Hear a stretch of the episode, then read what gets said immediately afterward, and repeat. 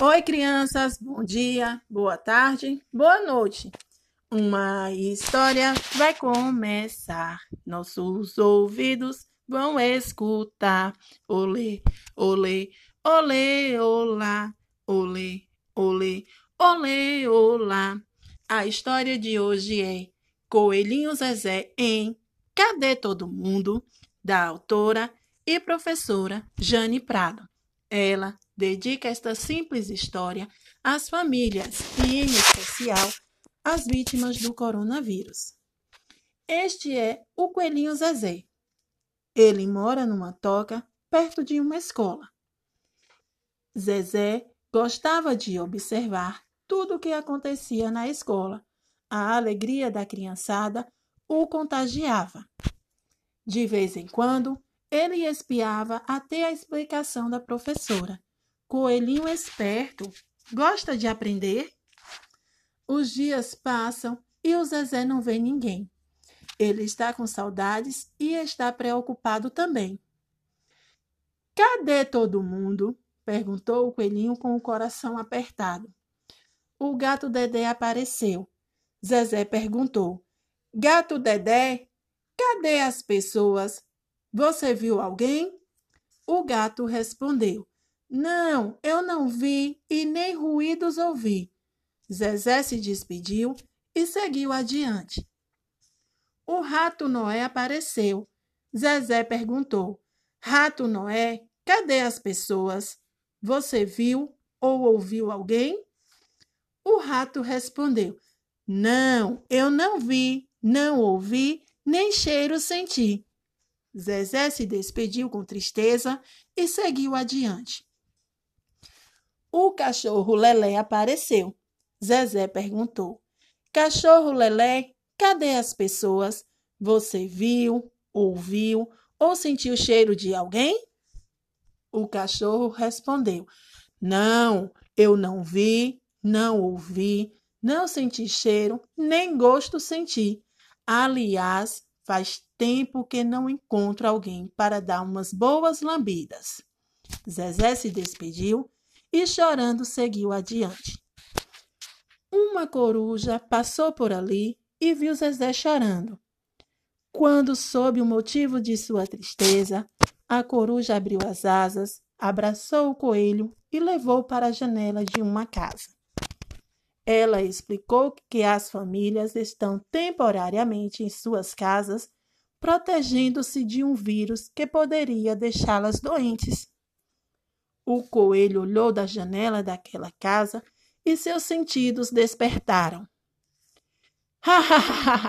Ele ouviu os sons das gargalhadas, sentiu o cheiro e imaginou o sabor do bolo saindo do forno.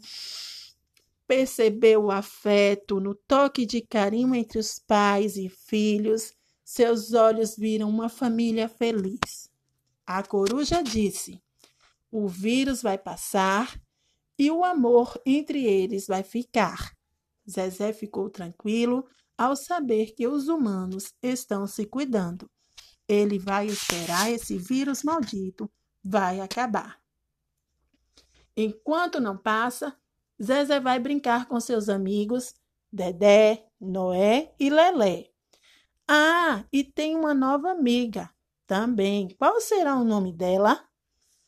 Ei, coruja, qual é o seu nome? perguntou o coelhinho. Pode me chamar de Fé, respondeu a coruja. Os dois amigos seguiram adiante. Que a fé também entre em nossa vida, despertando em nós seu verdadeiro sentimento. Siga adiante com esta amiga. Através da janela da alma, ela vai te mostrar um mundo melhor. Acredite, tudo vai ficar bem. E essa história entrou por uma porta e saiu pela outra. E quem quiser, que conte outra. Oi, crianças! Bom dia, boa tarde, boa noite. É que eu não sei a hora em que vocês irão ouvir a contação de história de hoje. A história de hoje, ela é bem legal, mas antes de contá-la, vou cantar uma musiquinha. E agora, minha gente, uma história vou contar, uma história bem bonita, toda gente vai gostar. Hey, hey, hey, ha, ha, ha. Hey, hey, hey, ha, ha, ha. A história de hoje é A Arca de Ninguém, da autora Mariana Caltabiano e ilustrações de Patrícia Lima. Há muitos e muitos anos, houve uma enorme enchente na terra. Um homem chamado Noé construiu uma arca para salvar os animais. Essa história todo mundo conhece. O que ninguém sabe é que Noé teve muitos problemas para convencer os bichos a entrar na arca. Eles não queriam se misturar. Os macacos queriam viajar na primeira classe pois se achavam mais espertos que os outros bichos. Nenhum bicho queria viajar com os porcos por causa do mau cheiro. Os ratos tinham medo dos gatos e os gatos dos cachorros. Ninguém queria dormir com as galinhas, porque elas acordam muito cedo. Os tigres achavam os leões metidos por serem os reis da floresta. As girafas se sentiam superiores e não queriam baixar o nível para falar com os outros. O mico-leão dourado era minoria e tinha mania de perseguição. Os pinguins estavam mais perdidos que cachorro em dia de mudança e eram os únicos que vestiam casaca. Todos tinham raiva das hienas, que morriam de rir até em um momento daqueles. As abelhas achavam as formigas o fim da picada. As araras e os papagaios não se bicavam. Os animais não percebiam que o mundo ia acabar e eles continuavam discutindo. Então Noé pediu a eles que parassem de agir como humanos e esquecessem suas diferenças, pelo menos naquele dia. O elefante disse que era impossível esquecer por causa da sua memória indiscutivelmente grande. O macaco, que é o bicho mais parecido com o homem, falou que aquilo era conversa para boi dormir e fez pouco caso da água que não parava de cair. Só que a água subiu, subiu e nem a coruja deu mais um pio. Quando os animais perceberam que não tinham saída, subiram todos na arca. Lá dentro, eles viram que conviver não era nenhum bicho de sete cabeças.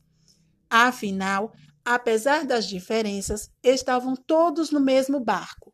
E ali ninguém era melhor do que ninguém. E assim a história acabou. Todo mundo falou, entrou pela porta e saiu pela outra. Quem souber, que conte outra.